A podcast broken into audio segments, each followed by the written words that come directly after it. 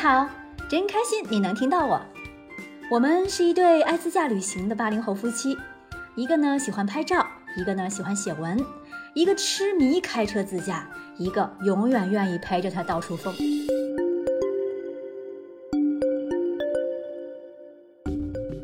沿着三幺八继续向西，鲁朗到拉萨已经是一条熟悉的不能再熟悉的路了。到拉萨休息两天，吃了一顿非常棒的牦牛火锅。说实话，第三次到拉萨了，一直没有尝试藏餐和牦牛肉，怕不合口味，以为牦牛肉的口感会很柴很难咬。但这次在离酒店不远处就有一家，一试，嘿，真不赖。肉质很嫩，真材实料，爸妈牙口不好也能轻松咬烂。配的酸汤锅非常入味儿和开胃，这一顿吃的很舒心。甜茶也正宗。服务员小妹说，既然住在附近，再路过他们餐厅的时候，可以进来喝杯甜茶再走，或者用保温杯接一杯带走。这话说的太让人温暖了。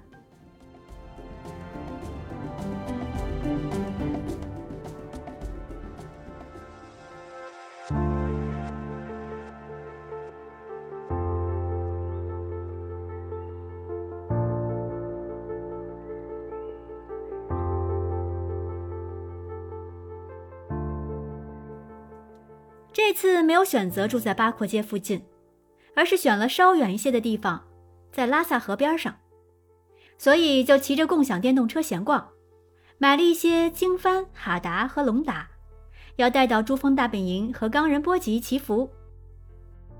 再次来到大昭寺广场，跟2019年的时候不太一样了，做了一些改造，把大昭寺门前的几座石碑加强了防护，不再裸露在外了。八廓街的游客依然熙熙攘攘，到处都是穿着藏袍拍照的游客。上次还为没来得及拍藏袍写真而感到遗憾的我，这次却有了不同的心境，不再追求那种千篇一律的形式化，摆着相同的姿势，画着相同的妆容，手里拿着没有灵魂的转经筒，心中对藏传佛教甚至西藏这块土地没有丝毫了解。瞬间就觉得肤浅了。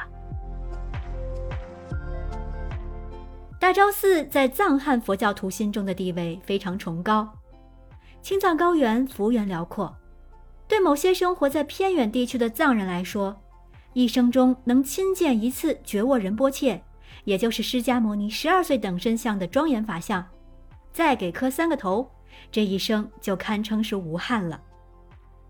所以，我们在这几十天奔波在西藏的路上，时常能碰到磕长头朝圣的佛教徒。这种严酷的修行方式为人所惊叹。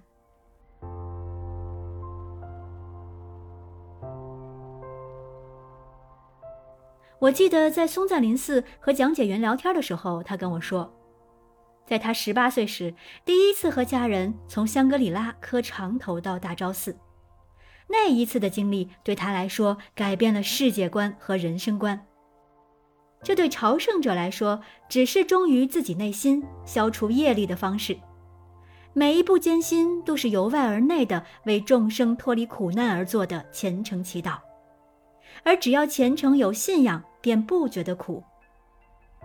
你看他们脸上、身上有很多尘土，但是心里干净的很。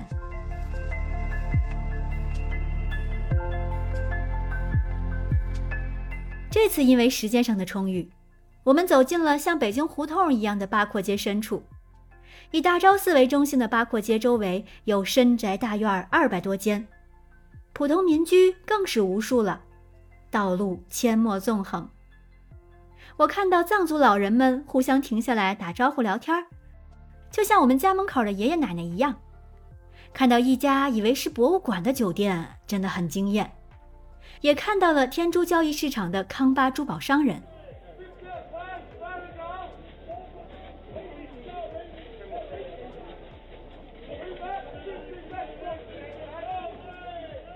刚开始不知道为什么这里聚集了这么多人，他们在干嘛呢？我钻到人群里观察，原来他们还在沿用原始的交易方式，把天珠、珊瑚、蜜蜡、玛瑙等都挂在脖子上，可以以物易物。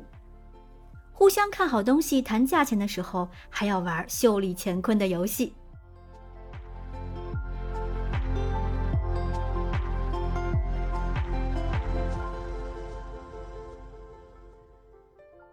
第二天，计划去拉萨一个非常重要的小众景点，知道的人很少，是一个可以俯瞰拉萨全景的寺庙。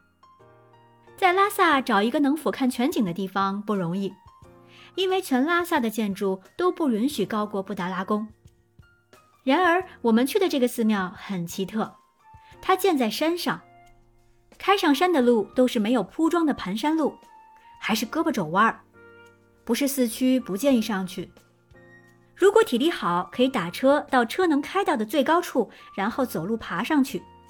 坡度不小，需要一定的体力。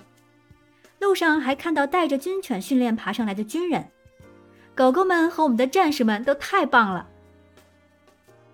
到达了山顶，是很开阔的大平台，风有点大，但是不冷，好在是夏天。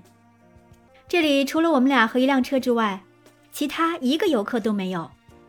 寺庙门前有几位工人和一位喇嘛正在敲击着青石板，是要铺路。是啊，一路开车上来全都是土路，车一过就漫天飞土啊。眼前这座红白相间的吉仓日追寺，是一座孤独的藏传佛教格鲁派寺院。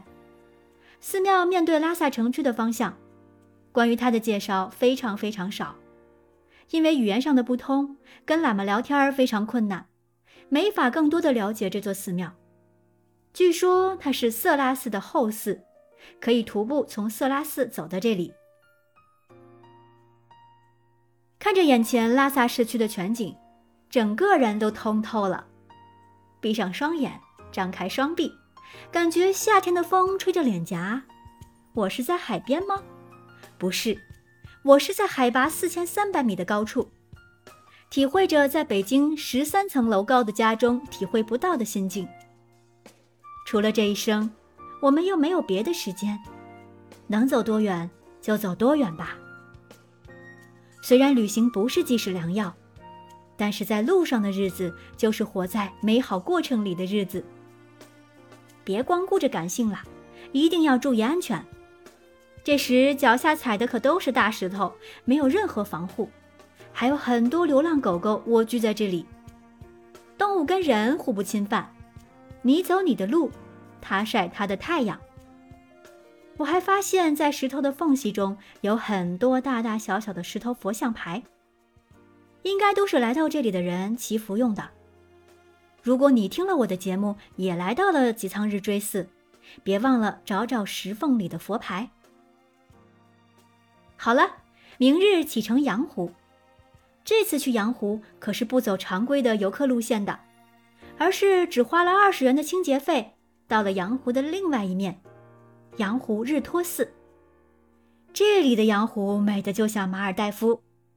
如果第一次看羊湖给我的感觉是惊艳的话，那这第二次再看羊湖，简直就是惊艳乘以无限大，美的无边无际呀！